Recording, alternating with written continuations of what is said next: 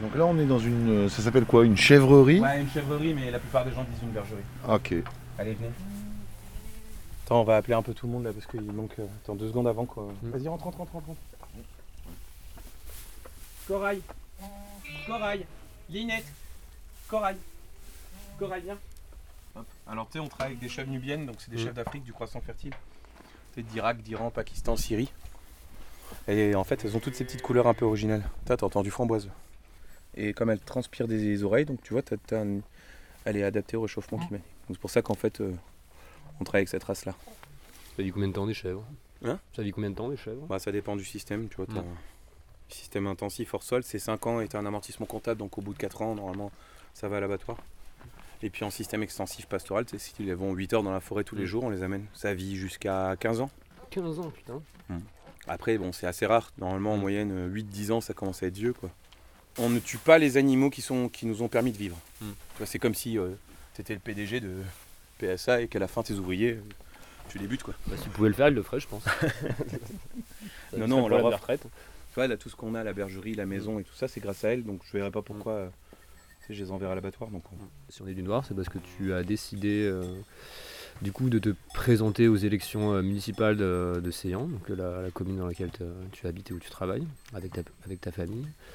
Et euh, est-ce que tu peux revenir sur les décisions qui t'ont poussé à aller vers ça Et euh, du coup, c'est quoi ton cheminement qui t'a amené jusqu'à ça quoi?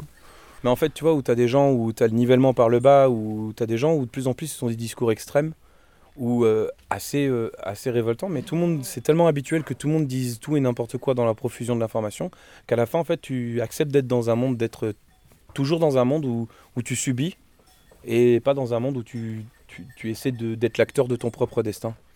Euh, moi, je veux pas que mes enfants, par la suite, quand euh, ils auront, parce que j'ai un enfant, j'ai une petite fille de 5 ans et un petit garçon de 3 ans, je veux pas qu'ils me disent, mais papa, euh, tu savais que ça allait partir en couille, tu savais qu'il y avait un cinquième océan de plastique, qu'il y avait le réchauffement climatique, que tout était pourri, que vous faisiez la guerre de l'autre côté pour pouvoir piquer le pétrole de l'autre. et en fait, tu disais rien et tu as subi ce système, quoi. En réalité, je, veux être droit dans mes pompes et de me dire, bah tiens, au lieu de subir, autant essayer de voir dans le système démocratique, voir si ça fonctionne, voir si vraiment, si tu as un vrai projet de fond, une idée, si tu peux arriver euh, à euh, vraiment construire quelque chose et révéler un petit peu les consciences citoyennes. Par l'action locale quoi.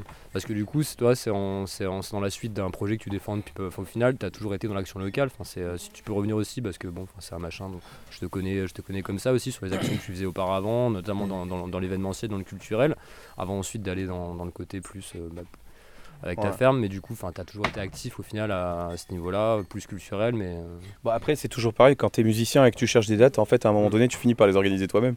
Ce qu'il y a, c'est que euh, à l'époque, moi, j'étais scandalisé de certains comportements.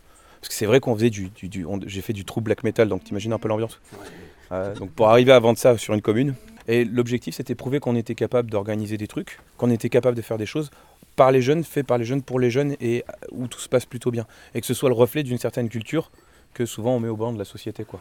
Et donc par l'exemple, du coup, avec, euh, avec la, la bande de gens qui t'entourent, vous avez montré par l'exemple que c'était possible de faire un gros concert euh, dans un petit Ouais, village alors, et que ça se passe pas vois, trop mal. euh. Ça, ça, c'est un truc qui m'ennuie parce que j'ai j'ai un gros problème d'ego. C'est-à-dire qu'en fait, ça, ça me pose problème qu'on parle de ça, et alors que c'était vraiment pas que moi, Mm. C'était tout plein de gens Ouais, ensemble. La bande de potes, enfin ça c'est toujours un collectif quoi. Mais même, même des gens qui se connaissaient pas, ils ont agi. Tu vois, il y avait des petits vieux qui ont aidé dans le village à, à- à trouver les, les câbles XLR. Il y a euh, des gens qui ont nettoyé spontanément le lendemain matin le village. Enfin, moi, j'y étais pour rien au bout du compte. Mm. C'est les gens qui ont fait le truc, quoi. Moi, je. Enfin, tu vois, c'est pour ça quand on me dit j'étais organisateur de ce truc-là, non, en fait, je faisais partie de l'organisation. J'étais pas l'organisateur. Mais tu vois, l'objectif de, de ces festivals, il avait une seule notion, c'était prouver que la culture était universelle. Et donc, de par ce biais-là, elle devait pas être payante. Donc, tous nos concerts, on a essayé de les faire toujours gratuits. Dans ce cadre-là, moi, c'était vraiment une pas une ambition, euh, pas politique, dans le sens, euh, mais c'était vraiment dans la vie dans la cité. Le truc euh, politos kratos du. Ouais, et du grec. politique au sens euh, du coup Du sens noble du terme. du terme. ouais. Et Enfin, c'était l'idée de se dire que ben il y avait une culture qui émanait qui est de, la, de la jeunesse, une culture qui émanait de, de plein de gens mais qui n'était pas forcément connue et l'objectif c'était de la montrer et que ça constitue une, une culture qu'on a choisie et pas une culture qu'on nous impose. La dernière chose qui me pose un problème c'est que nous comme on est exploitant agricole, qu'on a un rapport avec la terre, qu'on on a beaucoup d'in- d'in- d'interactions, on a un petit commerce à la, à la maison, on a un petit magasin, donc on, on est intégré dans le milieu social. Et on a vu, de par plein de choses qui ont été faites, Fanny, elle est parents d'élèves et tout ça, qu'on voulait mettre une cantine bio, on voulait mettre, euh, euh, proposer pour euh, remettre en place des, des événements culturels, on fait des petites choses à la ferme, très familiales, du style, euh, bah, tu vois là, tu as les petits chevreaux là, Bah, on leur propose aux gens de leur faire des câlins, de s'occuper de ceux qui sont abandonnés, on leur met des biberons. Et on s'est retrouvé toujours face à des gens que si l'idée ne venait pas d'eux, euh, ou si l'idée était euh, pas en adéquation avec leurs euh, objectifs et finalités, on était face à un non catégorique. Donc c'est vraiment la verticalité du pouvoir qui me pose un problème. Vraiment, j'ai la sensation que sur une petite commune comme ça, tout est basé sur la peur. Tout est, tout est structuré et construit sur la peur de se dire que euh, ce mec-là, il peut euh, t'enlever ta constructibilité ou, te déclarer illégal. Euh, Il faut savoir que le maire en place est aussi président de la communauté de communes et qui gère tous les gros contrats de la communauté de communes de 32 000 habitants, un truc comme ça. Et on a beaucoup d'argent puisqu'on est dans le Var Est, hein, côté euh, Grasse Monaco. Enfin, on est dans un milieu assez. tu vois, dans la répartition des classes sociales, on est extrêmement hétérogène. On a autant de riches que de pauvres. Et euh, on a une classe moyenne euh, normalisée. Enfin, Mm. on est le standard type. Voilà. Mais donc, de la population française. Voilà. euh, et donc, on n'a pas de gros problématiques de minorité euh, euh, ethnique, on n'a pas de grosses problématiques de minorité diffi- en difficulté sociale, on n'a pas de. Il n'y a pas tous ces problèmes que tu peux avoir en France. En fait, on a une bonne qualité de vie, si on peut définir ça comme ça. Je me confronte principalement à la peur. C'est-à-dire que les gens ont peur. C'est-à-dire prendre euh, le courage de dire euh, ses opinions, mais de manière officielle, et d'aller dans une démarche euh, législative, Mm. tout le monde a peur. De peur de perdre ses petits intérêts, peur d'être dans- pas dans les, dans les bonnes grâces de, de ceux qui dirigent, et peur de faire face à certaines sociétés. Ouais. Un- alors c'est une coercition, c'est-à-dire c'est tout- on est tous, on a tous des- fait des ateliers et on a eu comme synthèse de se dire, bah, puisqu'il y a une espèce d'inéquité dans les choix des appels d'offres, bah, on a décidé tout simplement que tous les travaux, pour tous les travaux, on fera un appel d'offres.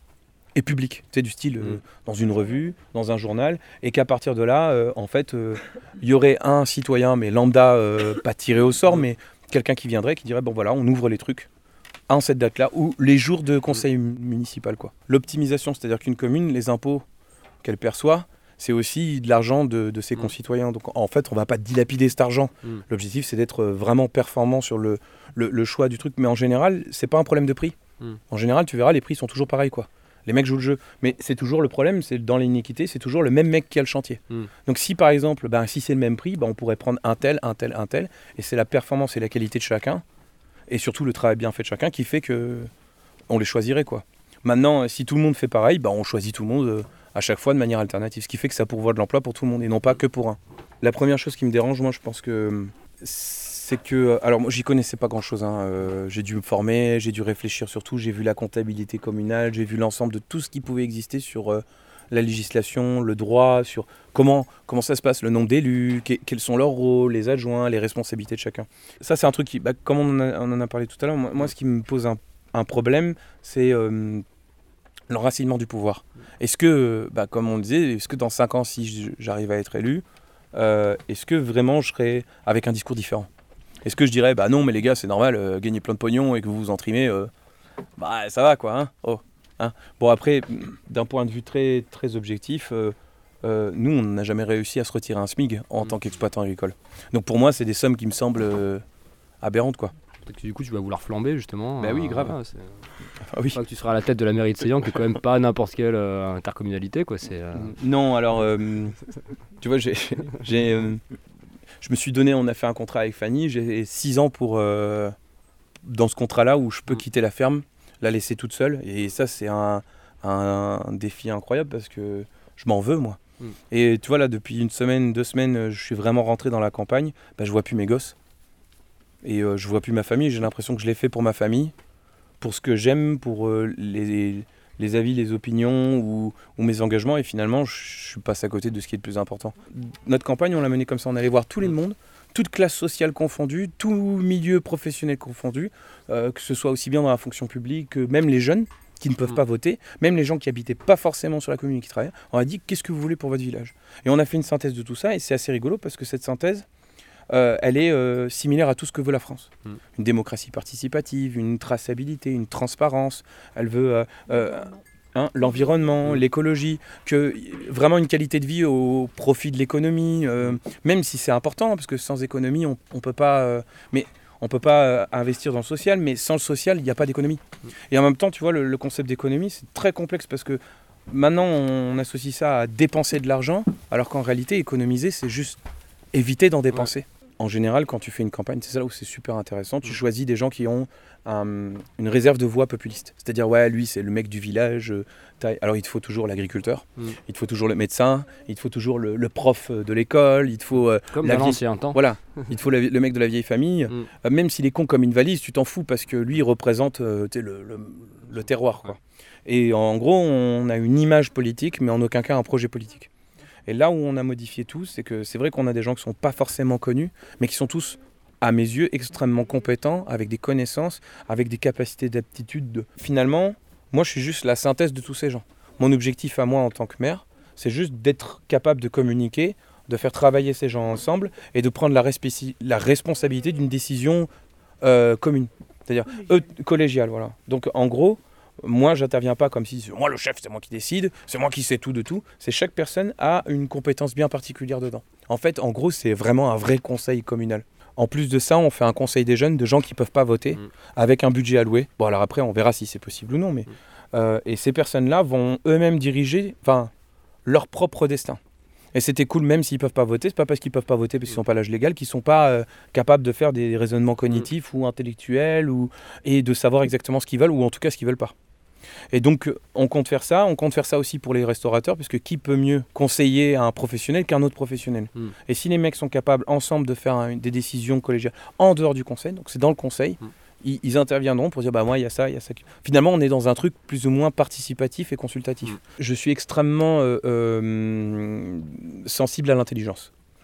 C'est-à-dire que je, je- je- je suis euh, admiratif des gens qui ont des... Même des gens que je déteste hein, au niveau idéologique, mais quand les gens sont intelligents, je peux que forcer le respect. Et dans cette équipe-là, pour une fois dans ma vie, je trouve que je... Là, on a une équipe de gens très intelligents et qui ont une notion, je dirais, euh, de respectabilité et d'honorabilité de la République.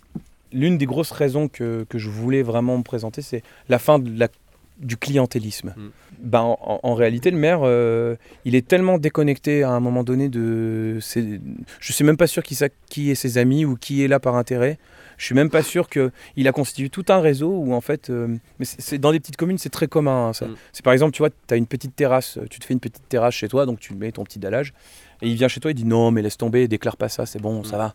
Et alors que en fait, tu es dans ton droit légal, et c'est juste une déclaration préalable, mais il te dit non, c'est bon. Mais par contre, lui, il sait que tu as fait ça, Et- il te tient dans une relation de verticalité, il te dit ouais, mais en fait, si t'es pas content, je te dénonce. Si tu commences à ouvrir ta gueule, je te dénonce. Et en même temps, toi, tu te sens redevable pour quelque chose que tu n'as pas à te sentir redevable, et ça crée des relations d'interdépendance verticale.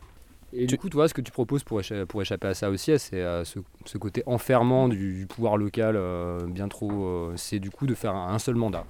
Alors oui, Ouais, enfin, de partir là-dessus. quoi. Ouais, ouais, ouais. Alors oui, euh, mais l'objectif, c'est surtout euh, pas forcément ça, c'est surtout former Hmm.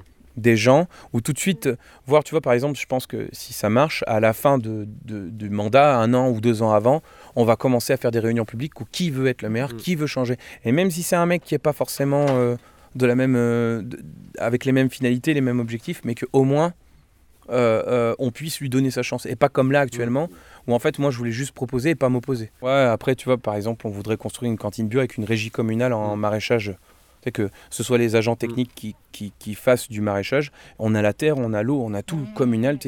Mm. Demain je deviens maire, en six semaines on peut faire quelque chose quoi. Surtout qu'on a assez d'élevage équin, de chevaux, Mm. de machin pour qu'on puisse mettre du fumier, faire de l'agriculture biologique et tout de suite on a une production pour les écoles, pour les EHPAD, les maisons de retraite Mm. et en même temps le surplus on le, pro- on le propose aux gens en première nécessité, c'est du style les gens Mm. qui, qui ont du mal à bouffer. Moi je compte faire une charte intercommunale et il y a certains trucs où on peut mettre en place comme par exemple tu vois une régie euh, culturelle communale, faire une MJC quoi. Maintenant euh, je suis quand même très en- ambitieux et positif sur ce qui est en train de se passer.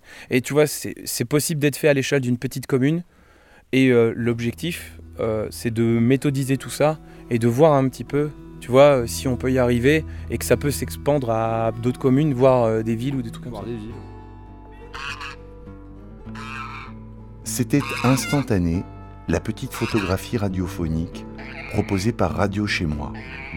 On était aujourd'hui à Seillan, dans le Var, avec Loïs, candidat au municipal 2020. Merci à lui et à Fanny pour leur accueil et leur gentillesse, et à Philémon, l'intervieweur tout-terrain.